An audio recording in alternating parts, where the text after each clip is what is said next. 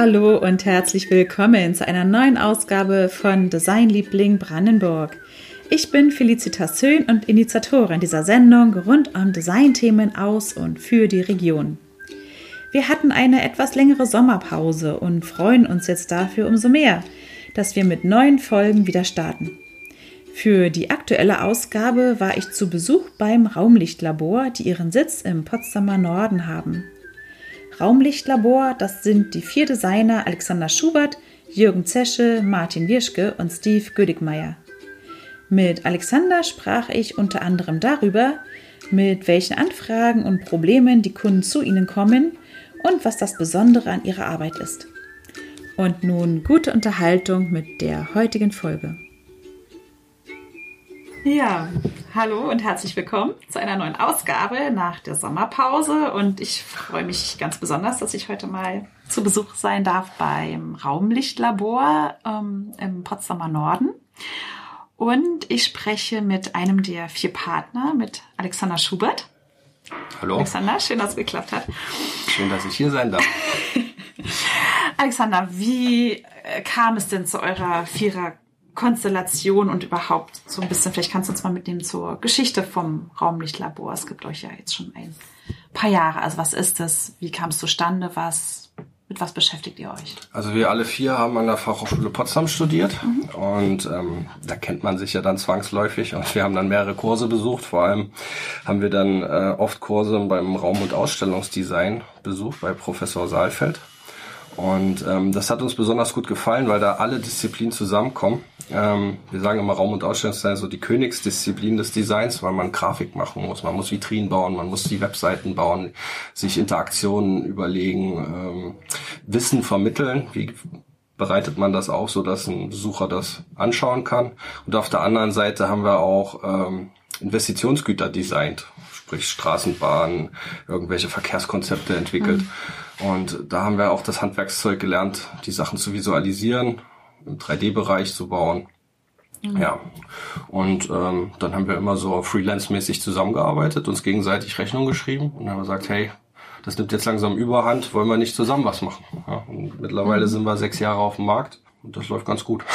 Ja, und ähm, was entwerft ihr jetzt so genau? Jetzt zum Beispiel die letzten zwei Jahre oder so. Also im Endeffekt haben wir uns auch so ein bisschen auf den B2B-Bereich spezialisiert. Es kommen äh, Architekturbüros und andere Designagenturen mit einer konkreten Problemstellung, mhm. ähm, auch schon mit einem Art Vorentwurf und wir erweitern ihn, präzisieren ihn und realisieren ihn dann auch. Genau. Wir arbeiten auch mit Tischlereien und Schlossereien zusammen. Also es ist jetzt nicht wirklich nur im Designbereich, ähm, sondern kommen dann halt auch konstruktive ähm, Problemstellungen, die wir halt klären und lösen. Mhm. Ja, und auf der anderen Seite bieten wir natürlich auch, wir haben Privatkunden, die wollen gerne eine Gestalt, eine, eine speziell gestaltete Küche oder haben ja eine so ein Interieur-Design-Problem, mhm. was wir dann versuchen ja. zu lösen. Ja. Was sich halt einfach auch durch den durch die Zeit so ergeben hat. Mhm. Also wir mhm. gehen jetzt nicht raus und machen aktiv Werbung und sagen, wir sind Interieur-Designer oder Innenarchitekten, mhm. sondern das kommt mit der Zeit und wir machen das einfach. Mhm. Also es ist wahrscheinlich einerseits schwierig nach außen zu sagen, was man macht, weil, weil ihr so vielfältig aufgestellt seid, so. Aber ja. genau das ist auch eure Stärke. Einfach, genau, also unsere Kunden Produkten. kommen von, sagen wir, sind sehr breit gestreut. Also wir, wie gesagt, wir arbeiten für Agenturen aus dem Messegeschäft. Das ist jetzt mhm. Corona-bedingt natürlich äh, sehr problematisch. Also es ist weggebrochen. Ähm, deshalb sind wir verstärkt halt auf der Suche nach Endkunden, ähm, die wir bedienen. Zum Beispiel Steuerberaterin, äh, Ärzte, die ihre Einrichtung ausbauen wollen. Mhm. Empfangstresen mit einer besonderen Kleinigkeit, mhm. dass zum Beispiel ein Leuchtlogo flächenbündig integriert sind. Also eine Sonderlösung. Mhm. Das ist genau ja. unser Steckenpferd. Mhm. Man hat vielleicht auch schon ein bisschen gehört, im Hintergrund wird mich ganz fleißig hier gewerkelt. Also es gibt eine, ihr habt echt eine, ein, eine, eine riesen Halle. Das ist so eine, wow, ich habe vorhin da echt mit leuchtenden Augen gestanden, weil ihr habt ganz viele Maschinen irgendwie, sowohl für Holzbearbeitung, für Metallbearbeitung, 3D-Drucker. Also es ist, wow, weil ihr einfach eine Vielzahl eine große Breite Materialien auch bearbeitet. Also nicht wundern, wenn da im Hintergrund ein bisschen Bohrmaschinen was zu hören ist. Kannst du sagen, was, was ich meine, ein bisschen klang das da jetzt auch schon an. Ähm, und ich habe ja auch dein, den Partner kennengelernt, den Jürgen, und man, man merkt euch auch die Begeisterung an für eure, für eure Arbeit hier. Aber kannst du noch mal sagen, was, was reizt dich so an deinem Beruf besonders an, an, an eurer Arbeit? Na, Im Endeffekt kann man sagen, die abwechslungsreich, äh, also dass es extrem abwechslungsreich ist. Ne? Ich stehe nicht früh auf und sage, ich entwerfe jetzt einen neuen Rückspiegel für den Golf 10, sondern ähm, wenn ich jetzt früh aufstehe und da kommt ein Kunde und sagt, ich brauche mal eine Küche, dann kann ich mir überlegen, cool, ich habe mal wieder Bock, eine Küche zu machen oder ähm, ein Badezimmer oder ähm, hey, ich habe ein Problem mit meinem Hauswirtschaftsraum. Ja, sowas haben wir auch schon gemacht, dass wir irgendwie geguckt haben, wie wir auf mhm. engstem Raum yeah. Mhm. Waschmaschine, Trockner und sonstige Probleme da gelöst bekommen. Genau. Ja, und ähm, mhm. das Schöne ist auch, dass jedes Projekt anders ist. Ja. Was mir persönlich auch gefällt, ist der Kontakt mit dem Kunden. Also jeder Kunde ist sozusagen einzigartig und einfach neue Leute kennenzulernen, vor allem auch die Baustellen dann kennenzulernen vor Ort. Man sammelt da Eindrücke, man hat auch Kontakt mit unterschiedlichen Kulturen. Also wir haben auch ähm, einige asiatischstämmige Kunden, ähm, die in Berlin ähm, Restaurants führen und ähm, ja, wie, man kommt dann auch in Kontakt mit ganz neuen Materialien, die dann halt so regional heimisch sind und mhm. die man mhm. dann hier auch versucht zu verbauen. Ja. Genau. Ähm, ja, und was halt auch sehr spannend ist, dass man ein gewisses, also ein klar definiertes Zeitfenster hat, wo man sich gezielt dann mit der Fragestellung und mit dem Produkt mhm. beschäftigt. Das ist halt auch gut. Also man weiß, aha, nach drei Monaten ist der Job gegessen, mhm. dann muss was stehen. Das war auch das genau so eine, eine nächste Frage, so wie lange, naja, ist halt mal jedes Produkt oder jedes, jedes äh, Projekt ist ja unterschiedlich, aber kann man sagen, wie lange dauert das von der Idee oder von der Problemstellung bis zum Ergebnis so? Das kann man so nicht verallgemeinern. Also es kann ein Projekt sein, das dauert wenige Tage. Mhm. Ja. Wir hatten aber schon Projekte wie zum Beispiel ein äh, Museumsprojekt, das ist angelegt auf drei Jahre. Okay. Mhm. Also mhm. Ähm, es kommt einfach auf den Komplexitätsgrad dran. Ja. Ähm, das ist auch schon ein bisschen erwähnt, wer eure Kunden sind. Also ihr macht da hauptsächlich im B2B-Bereich, äh, also auch mit, mit größeren Firmen arbeitet ihr zusammen, die auf euch so zukommen, aber auch ähm, ja, Privatkunden genauso, ne? Genau, also wir mhm. arbeiten auch mit anderen Gewerken zusammen, zum Beispiel Tischlereien, Schlossereien. Äh, mhm. Wir arbeiten mit, ich sag's mal, gehobener Privatkundenbereich, mhm. weil unsere Dienstleistung ist natürlich individuell, individuell und dementsprechend auch ein gehobeneres Preisniveau. Ähm, wir arbeiten mit Architekturbüros zusammen und sind mittlerweile auch so in so einem Netzwerk drin. Mhm. Also da weiß man, aha, wir haben jetzt das und das Problem, wen könnte man da mal anrufen? Dann es läuft halt ganz viel auf Empfehlung. Ja? Ja, also ja. niemand googelt jetzt was und sagt, ach, den gebe ich jetzt mal eine Chance, sondern meistens, hey, kennst du da jemanden? Ja, die haben mal das und das gebaut, mit denen war ich echt zufrieden. Ja. Probier's doch mal. Also so funktioniert das eigentlich ja, ja. erfahrungsgemäß ab. Mit, ähm, mit welchen Materialien oder du hast auch schon gesagt, es gibt auch mal immer wieder, dass ihr neue Materialien entdeckt, so zum Beispiel aus anderen Regionen oder irgendwie sowas. Das ist wahrscheinlich auch ganz spannend. Mit welchen Materialien arbeitet ihr so hauptsächlich? Naja, also vornehmlich ist natürlich viel Holzwerkstoff, viel Metall, mhm. mhm. Glas, Keramik. Mhm. Ähm, aber prinzipiell kann man, sagen wir eigentlich immer, wir arbeiten mit allem außer mit Essen. Ja. das ist so das, was man ja. festhalten kann. Ja. Wahrscheinlich ergeben sich da manchmal ganz interessante Kombinationen auch, ne, die man ja, vor allem ist jetzt auch mehr so der Umweltgedanke, der mhm. spielt verstärkt eine Rolle. Ähm, die Verbundmaterialien werden so ein bisschen zurückgedrängt, so dass mhm. man halt auch sehen kann, hey, wie ist da der zweite Lebenszyklus von dem mhm. Produkt zu denken? Muss ich jetzt immer Spanplattenmöbel bauen oder Manche sagen dann bewusst, hey, ich will eine Küche aus Vollholz. Da muss man sagen, okay, wird teuer. Hm, ja. Aber manche Kunden sagen, die bestehen ja. darauf und äh, bauen sich das dann hin. Das ist dann wirklich was fürs Leben. Ja. Sag mal, mit wem würdet ihr gerne zusammenarbeiten? Also gibt's da so Kunden, ähm, wo du denkst, ach Mensch, ey, das wäre schon richtig toll. Das, das, die haben ein spannendes Produkt oder sind eine tolle Firma, so mit denen. Oder damit, mit dieser Problemstellung würde ich mich gerne mal beschäftigen so? Ja, es gibt da schon so Ideen im Hintergrund, aber im Endeffekt sind wir darauf angewiesen, unseren Lebensunterhalt ja, zu bestreiten. Klar. Also man kann sich viel wünschen. Mhm. Was wir halt festgestellt haben, es ist halt sehr schwierig, als kleines neues Unternehmen am mhm. Markt äh, jetzt gezielt von Großkunden gefunden zu werden, weil mhm. die arbeiten nur mit gelisteten Partnern ja. zusammen hm. und die haben dann bestimmte heraus, also Anforderungen an die Firmen. Wir haben zum Oh, Beispiel mal gesagt bekommen, du brauchst mindestens 50 Mitarbeiter und irgendwie 400 Millionen Jahresumsatz. Ja. Ist natürlich utopisch. Wir Ja. sind keine Rookies mehr, aber an der Position sind Ja, wir nee, auch oder das mehr. äh, anders gefragt, anders gefragt, dass, dass, ach Mensch, sowas würde ich gerne mal entwerfen oder ich würde mal gern, keine Ahnung, ein ganz neues Fahrrad entwerfen oder Ja, aber das ist, ich denke mal, sehr persönlich. Dadurch, dass wir vier, Klar. vier Leute Hat sind, jeder, äh, hat jeder da einen anderen Wunsch. Also jetzt kann ich da jetzt nicht allgemein für das Raumlichtlabor sprechen. Wie gesagt, außer Essen würden wir gerne alles machen. Und du hast ja schon erwähnt, ihr, ihr seid ja alle äh, Alumni von, von der Fachschule Potsdam. Gibt es da noch so Austausch mit äh, anderen ehemaligen, mit anderen? Ja, auf jeden Fall. Also ähm, wir haben regen Hochschule Austausch mit äh, Studierenden und, und ehemaligen Kommilitonen.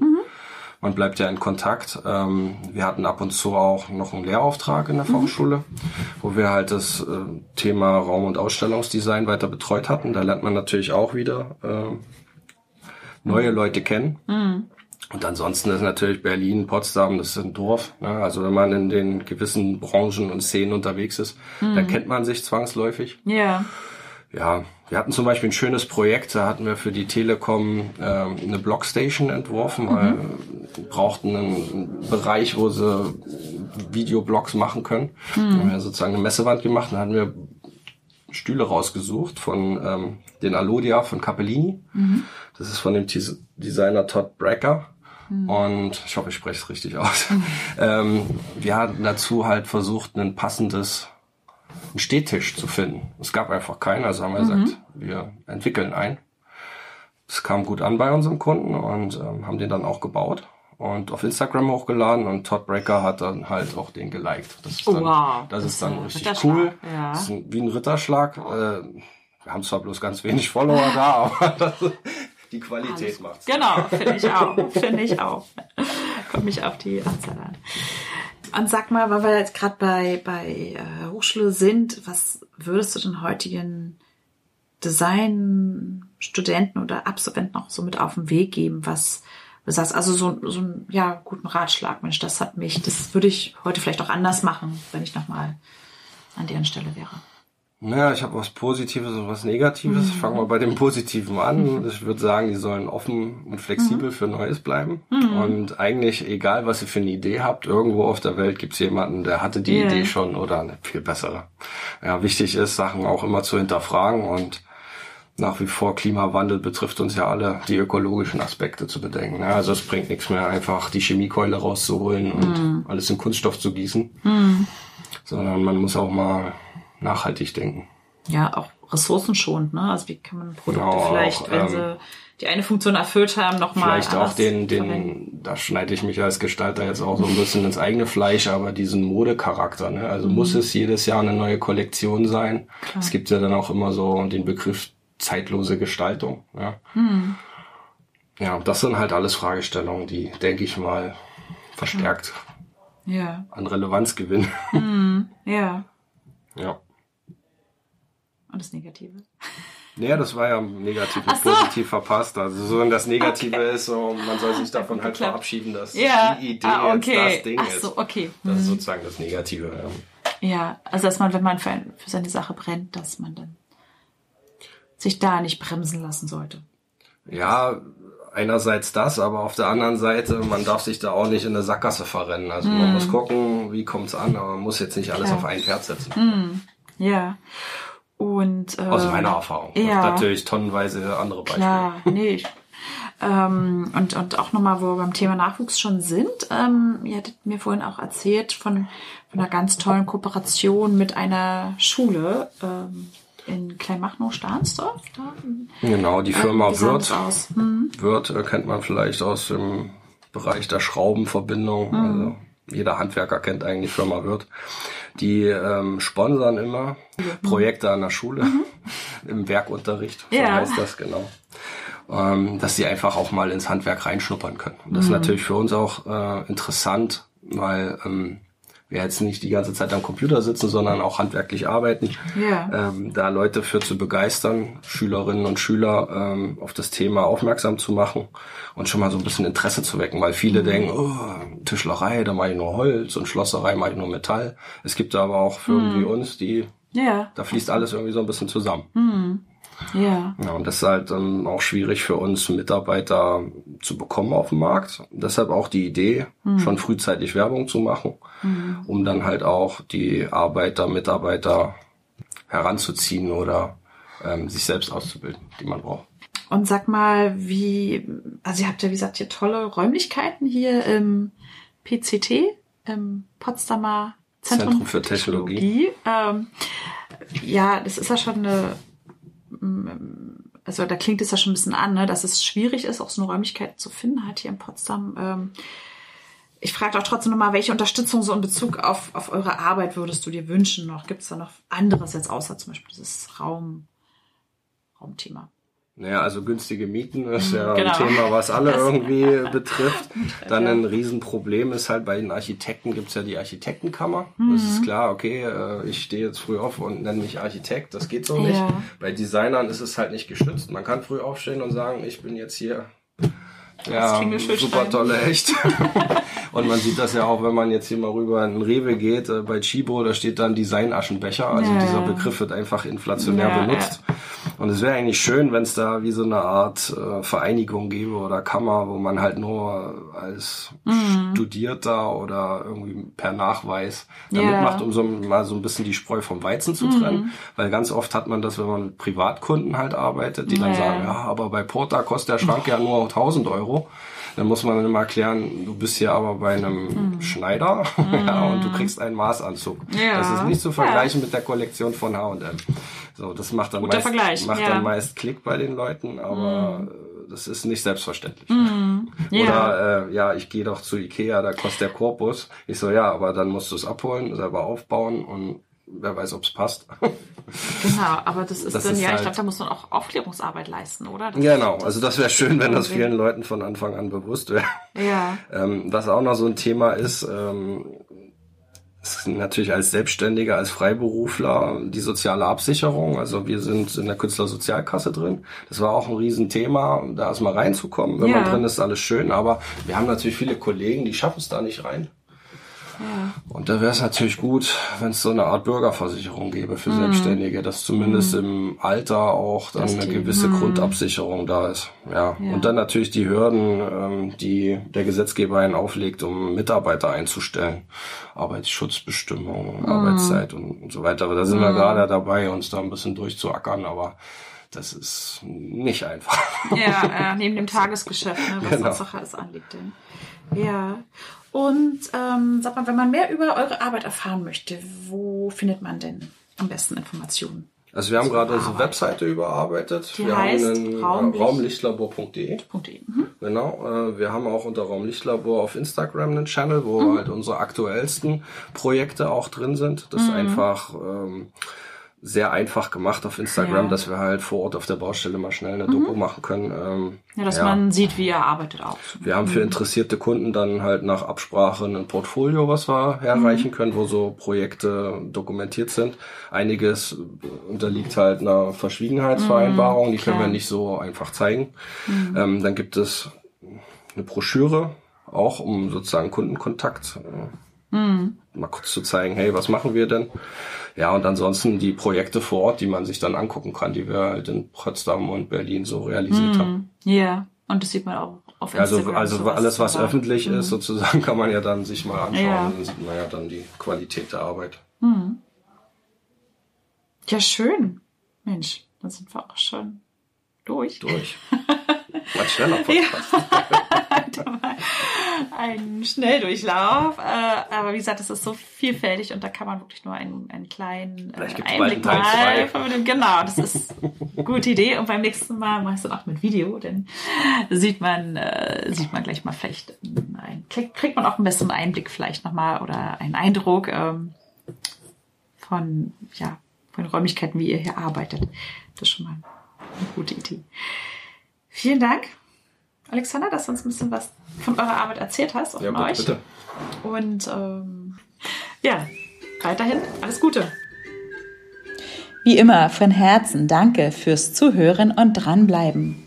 Wenn euch die Folge gefallen hat, dann freue ich mich über eine Bewertung bei Apple Podcast oder hinterlasst mir gern mal einen Kommentar auf Instagram. Dort findet ihr mich unter Designliebling Brandenburg. Für die nächste Ausgabe verlasse ich einmal Brandenburg und reise nach Sachsen-Anhalt auf die Burg Giebichenstein. Dort befindet sich die renommierte Kunsthochschule, zu der auch das Designhaus gehört. Ich spreche mit dessen Leiter Martin Büdel unter anderem über Design aus Sachsen-Anhalt, was Brandenburg und Sachsen-Anhalt beim Thema Design verbindet und vor allem über die bevorstehende Designwirtschaftskonferenz. Tschüss, bis zum nächsten Mal.